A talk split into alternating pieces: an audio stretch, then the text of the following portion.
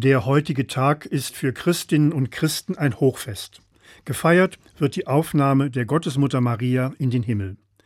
Dieses Hochfest wird besonders von der römisch-katholischen Kirche und in Teilen der orthodoxen Kirche gefeiert. Zur Feier gehören festliche Gottesdienste und der seit dem 9. Jahrhundert gepflegte Brauch der Kräutersegnung, zu der gebundene Kräutersträuße in die Kirchen getragen werden. Dieser Brauch geht wohl zurück auf den Kirchenvater Johannes von Damaskus, demzufolge das leere Grab Mariens bei dessen Auffindung von einem Duft von Rosen und Kräutern umgeben war. Zur Segnung der Kräutersträuße wird ein Gebet gesprochen. Herr, unser Gott, du hast Maria über alle Geschöpfe erhoben und sie in den Himmel aufgenommen mit Seele und Leib. An ihrem Hochfest danken wir dir für alle Wunder deiner Schöpfung. Durch die Heilkräuter und Blumen schenkst du uns Gesundheit und Freude. Segne diese Kräuter und Blumen. In diesem Segensgebet werden die Aufnahme Mariens, der Dank für die Schöpfung und deren Vollendung miteinander verbunden.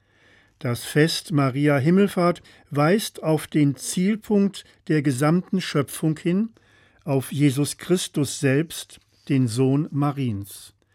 Denn mit dem Tod und der Auferstehung Jesu ist der gesamten Schöpfung Vollendung im Reich Gottes zugesagt. Christen glauben, dass mit der Himmelfahrt Mariens sich an ihr schon vollzogen hat, was als Verheißung denen vorgezeichnet ist, die an den Namen Jesu Christi glauben. Dahinter steht die Gewissheit, dass Gott, der den Menschen erschaffen und gewollt hat, ihn im Tod nicht fallen lässt.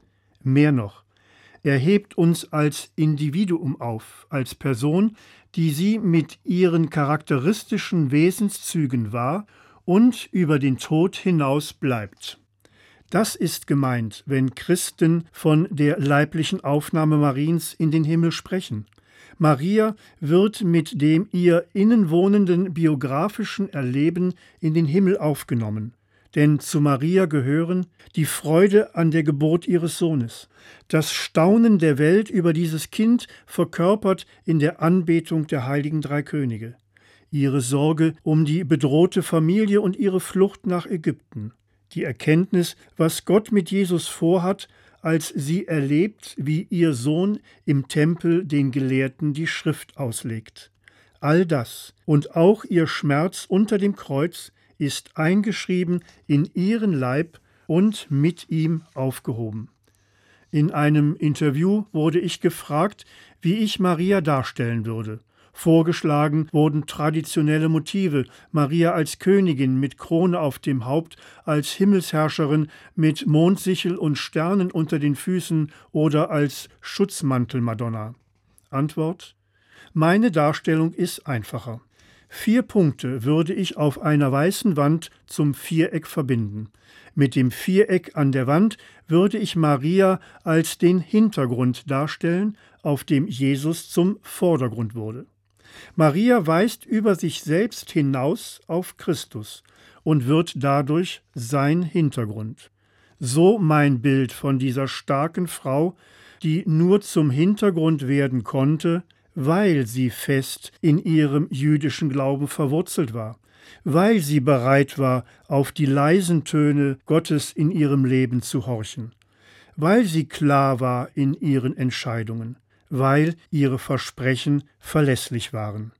Heute an ihrem Hochfest wird sie von Christinnen und Christen weltweit mit diesem Gruß des bekannten Mariengebetes bedacht. Gegrüßet seist du, Maria, voll der Gnade, der Herr ist mit dir.